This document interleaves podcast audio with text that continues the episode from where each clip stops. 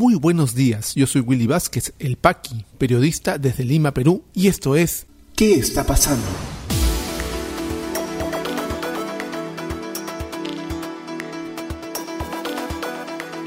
Estas son las noticias de hoy martes 2 de agosto de 2021. Presidenta de Salud Fiorella Molinelli involucrada en audios del Club de las Farmacéuticas. Presidente Castillo da marcha atrás y luego de cinco días de secretismo despachará desde Palacio de Gobierno. Reforma al Código Procesal Penal pone en peligro la figura de colaboración eficaz.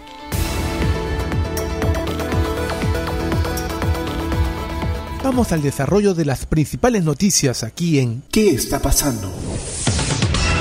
Antes de iniciar el comentario de las principales noticias de hoy, el primer día laborable del mes de agosto, ya estamos a agosto de 2021, eh, permítame hacer un pequeño comentario editorial con respecto a los últimos acontecimientos eh, del fin de semana, desde la designación del gabinete Bellido, que ha incluido a varios integrantes. Durante el fin de semana hemos sabido bastantes controversias, denuncias e irregularidades en las hojas de vida de eh, sus miembros. También del mismo Bellido, quien en una comunicación de, oficial de la presidencia del Consejo de Ministros ha dicho que eh, condena todo acto terrorista y además va a trabajar por los sectores menos favorecidos y condenó además todo acto de racismo, clasismo, machismo y homofobia. El señor se deconstruyó una vez que le pusieron el fajín. Se olvidó no solo de que validaba al senderismo, diciendo que tienes contra los senderistas. En una entrevista, también se olvidó de su homenaje en redes sociales a Edith Lagos, reconocida senderista, miembro del grupo terrorista sanguinario Sendero Luminoso. Se olvidó de ello. Se olvidó también, ya se desconstruyó efectivamente, de todos los ataques homofóbicos que he tenido en redes sociales. Pues bien, nadie cree esto desde muchas eh, vertientes políticas y desde la opinión pública se está pidiendo su renuncia. Este acto de el presidente Castillo de poner a Guido Bellido frente a la PCM es un acto de provocación, un acto de provocación que responde también a otro acto de fuerza, como lo veníamos sosteniendo en este podcast de noticias, de parte del Congreso. No les permitieron ni siquiera eh, que la lista oficialista participe y ese fue un claro mensaje. Pero si vamos a responder mensajes con violencia, si tú me pegas, yo te pego más fuerte, esto se va a hacer totalmente insostenible. No es una forma inteligente de hacer política, señor presidente Pedro Castillo. Desde la otra orilla comienzan a escucharse las voces de vacancia presidencial también. Y esto es muy irresponsable. No es la forma, señores, de la oposición. No porque no me guste este eh, gabinete, este presidente del Consejo de Ministros, va a configurar que saquemos al presidente de una vez sin haber realizado ningún acto importante de gestión ni de política de Estado aún. No sabemos todavía porque es totalmente un enigma qué es lo que está haciendo, con quiénes está reuniendo, qué es lo que está eh, implementando el presidente Castillo, con otro problema también que tiene de no despachar en Palacio de Gobierno, por ser un símbolo neocolonial, qué sé yo, puede ser reivindicativo, eso puede ser otra debate y discusión, pero necesitamos saber quiénes visitan al presidente, con quiénes se reúne, y a raíz de ello, ¿qué tipo de acciones toma? Por eso saludamos que el presidente ahora, debido a la presión mediática que tuvo, decida despachar en Palacio de Gobierno y que la agenda de visita sea pública y la agenda del presidente también. Irresponsable el presidente Castillo de entrar al enfrentamiento, de la confrontación, demasiado irresponsable también las voces de vacancia presidencial y bueno, debemos eh, pedirle a nuestros políticos mesura. Estamos en una pandemia, estamos en una crisis económica en donde los mercados no se han tranquilizado con la designación de eh, Pedro Franque frente al Ministerio de Economía. Esta semana es clave porque eh, Franque conversará ya directamente con Julio Velarde sobre su mantenimiento frente al cargo del BCR que ya fue ofrecido. Muchos economistas, muchos analistas dicen que no están dadas las condiciones para que Velarde siga al frente. Veremos cómo se comportan los mercados. Responsabilidad, prudencia es lo que pedimos los peruanos a nuestra clase política. Basta ya de confrontaciones en medio de la peor crisis que hemos tenido en la historia. Bien, solamente un anuncio a todos nuestros seguidores, esta gran comunidad que escucha el podcast eh, diario de noticias. Desde hoy hemos lanzado ya nuestra cuenta en Patreon para que nos puedan ayudar a continuar con eh, la realización de este podcast. También publicaremos eh, QRs, códigos QRs de cuentas Yape y Plin. El spot lo van a escuchar mm, más adelante en que les indica cómo participar. Y desde esta semana también haremos una especie de marcha blanca sobre uno de los beneficios si quieren eh, continuar apoyándonos a través de Patreon. Vamos a compartirles información privilegiada, información importante durante el día en los chats de WhatsApp y Telegram para que puedan ver en qué consiste uno de los beneficios de apoyarnos con uno de los planes en Patreon. Ok, vamos ahora sí a las noticias.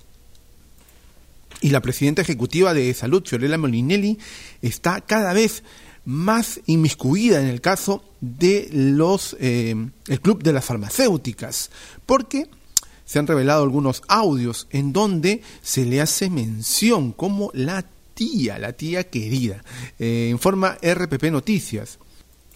Audios presentados este último domingo un reportaje, en un reportaje dominical alcanzarían a la presidencia ejecutiva de salud Fiorella Molinelli con el caso Club de las Farmacéuticas, Dichas grabaciones legales evidencian que hubo actos de corrupción en el Seguro Social en la compra de equipos médicos sobrevalorados y en mal estado comprados durante la pandemia de la COVID-19.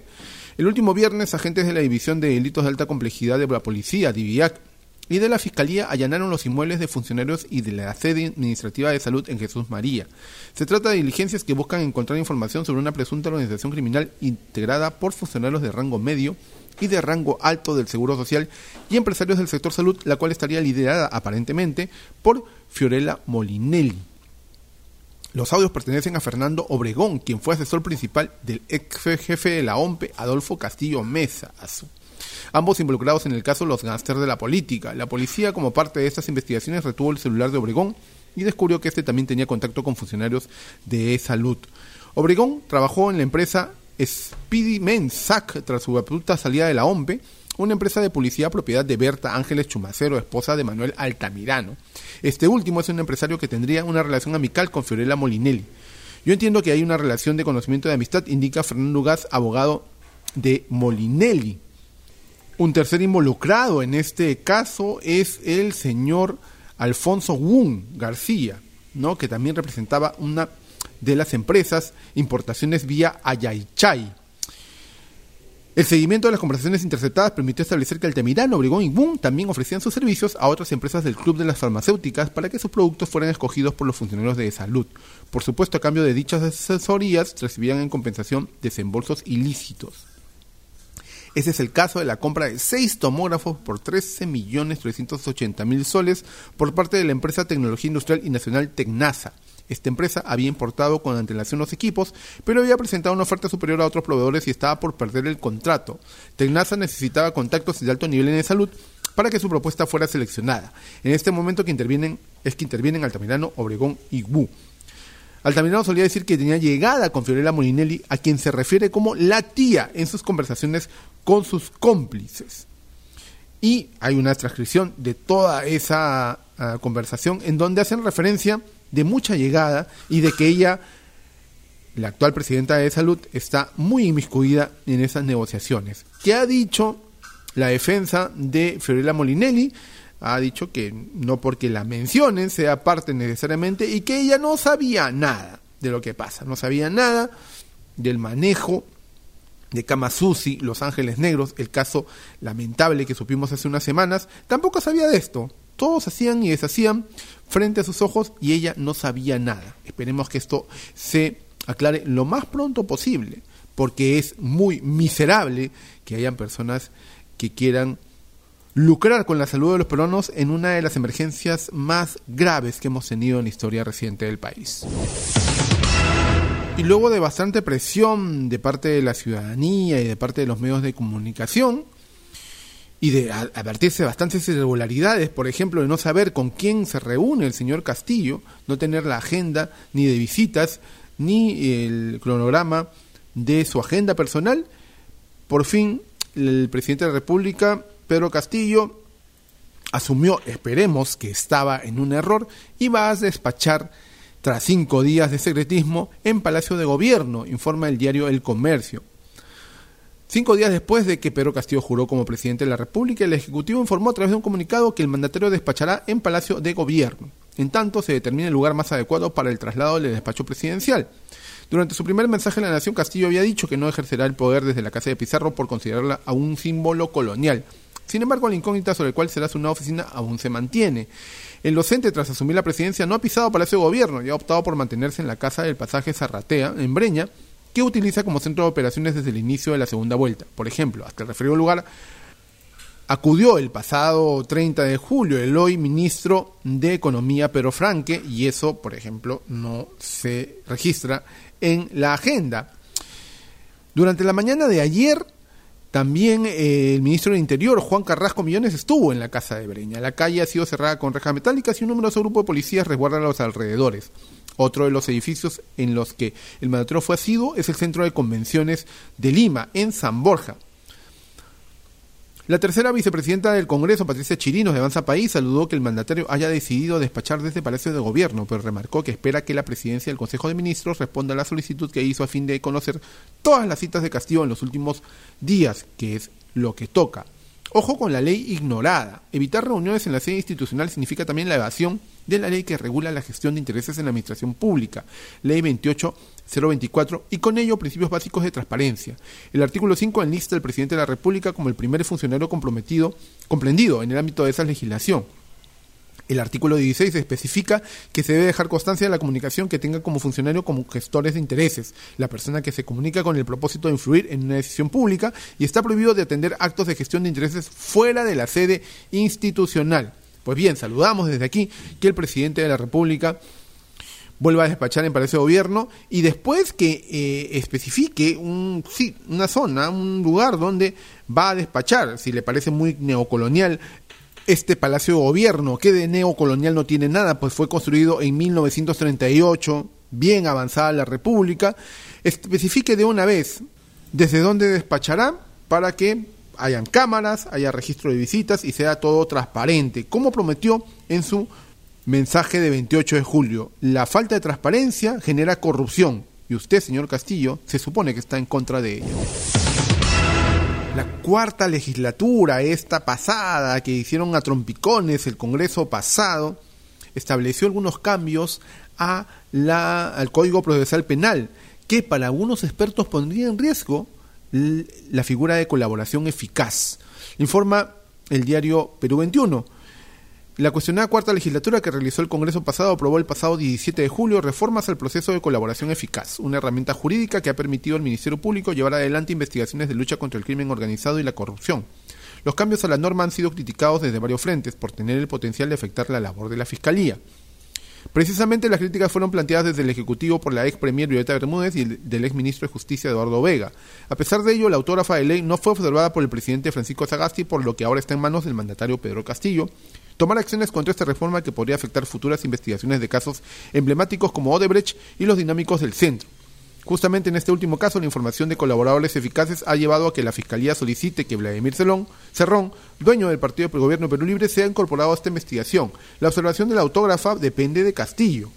Expertos consultados por Perú 21 han coincidido en que la autógrafa debe ser observada por el Ejecutivo. Fuentes del Ministerio Público explicaron que la reforma es absolutamente perjudicial para la lucha contra la corrupción y la labor de investigación porque está alejada de la realidad.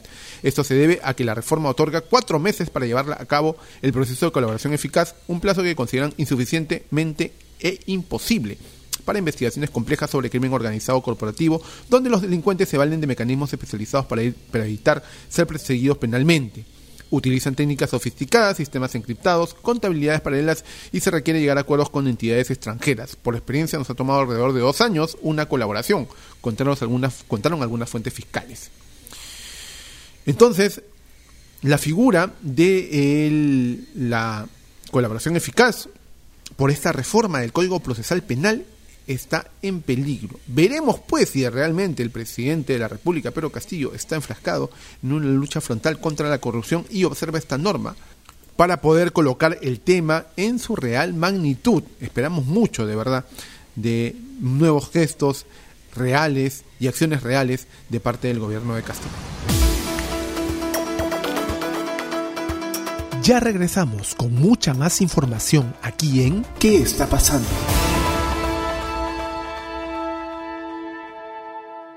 Y este podcast llega a ti por un gentil auspicio de La Mamina.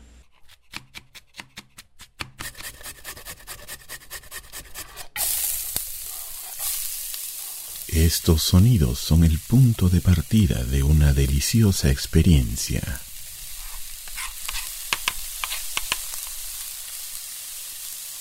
La mamina, lasañas, pies y más. Cocina casera en tu mesa. La mamina, el amor se come. Delivery gratis San Miguel, Magdalena, Jesús María, Pueblo Libre. Para otros distritos, consultar tarifa de reparto. Llámanos al 910-833-575. Desde hace más de un año venimos realizando el podcast ¿Qué está pasando?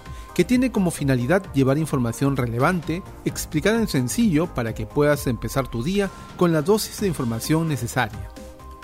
Estamos comprometidos en seguir adelante en este proyecto para llegar a más personas y poder ayudarlas a mantenerse mejor informadas.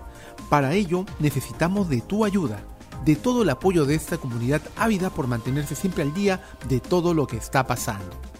Hemos abierto una cuenta de Patreon, una plataforma muy fácil de usar para que puedas escoger uno de nuestros planes. Solo tienes que entrar a patreon.com slash elpaqui con K e I latina y escoger el nivel de suscripción con el que quieres apoyarnos.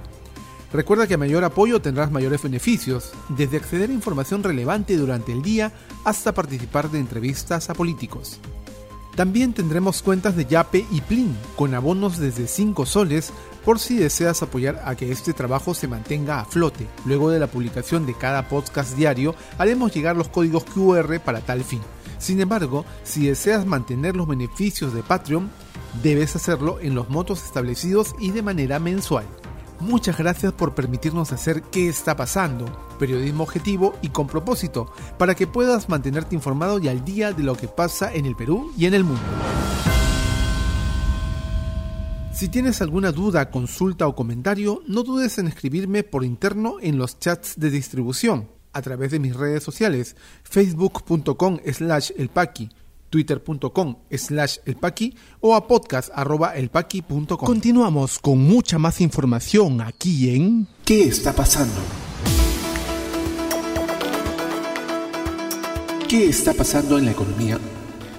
Según el INEI, precios en Lima se disparan 1.1% en julio por alza de combustibles. Cámara de Comercio de Lima afirma que permanencia de Julio Velarde al frente del Banco Central de Reserva es clave para la economía.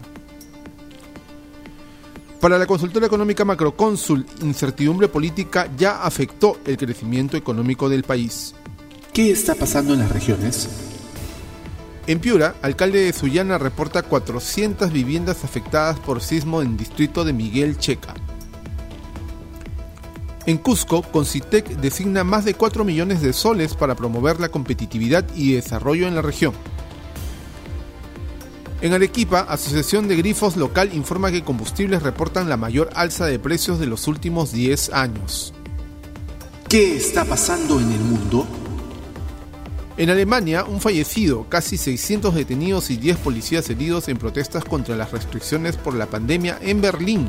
Manifestantes aglutinan a extremistas de izquierda, de derecha y antivacunas. En Reino Unido, laboratorios Pfizer y Moderna aumentan el precio de sus vacunas tras adaptación a las variantes del coronavirus. Diario Financial Times tuvo acceso a contrato con Unión Europea y costos incrementaron entre 4 y 3 euros por dosis. En China, gobiernos locales ponen en cuarentena a millones de personas para luchar contra la variante Delta del coronavirus. Gigante asiático enfrenta su mayor repunte de contagios el presente año. COVID-19 en el Perú. La situación actual de la enfermedad en el país, según los datos del Ministerio de Salud, es la siguiente. A la fecha, son 2.113.201 casos confirmados, con 682 casos las últimas 24 horas y 51 fallecidos. Eh, se han dado de alta a 2.080.424 personas, continúan hospitalizadas 5.386.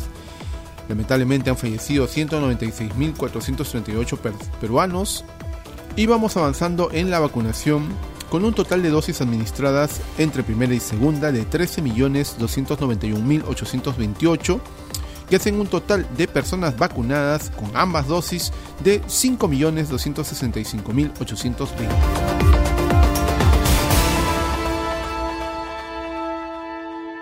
Si te interesó este podcast de noticias, recomiéndanos con tus contactos porque estaremos enviando este audio todos los días para que puedas tener una aproximación noticiosa a lo que está pasando en el país. Suscríbete a nuestra lista de distribución en WhatsApp y compártelo. Puedes seguirme también en mis redes sociales de Facebook, Twitter y YouTube como Willy Vázquez El Paqui o visita podcast.elpaqui.com. Muchísimas gracias por llegar hasta aquí. Nos escuchamos en cualquier momento.